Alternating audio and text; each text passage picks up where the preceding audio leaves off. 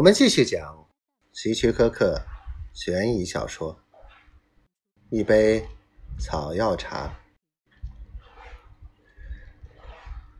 这种事在商场上实属平常。詹金斯平静地说：“一个环节上出了错，不是你丈夫的责任，他就那么发生了。”鲍恩太太从椅子上站起来，走到壁炉前，拨了拨火。以我所处的位置，我从这件事学到了不少东西。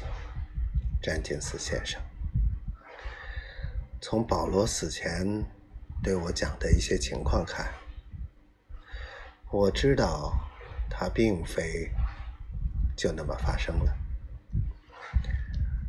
公司陷入困境，属实，但他是被诱骗到某种境地的。走到那一步，他只能以实价的一小部分，售出自己心血结晶。他的脸发红，是火烤的，还是情绪激动使然？詹金斯无法分辨。鲍恩太太转过身来面对他：“你必须承认，你大获其利。”詹金斯安抚的微微一笑：“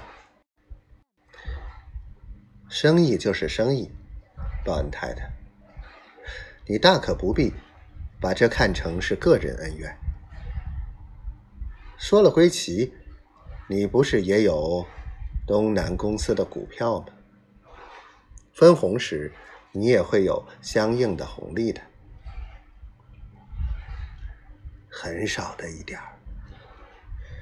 我得说，越来越入不敷出。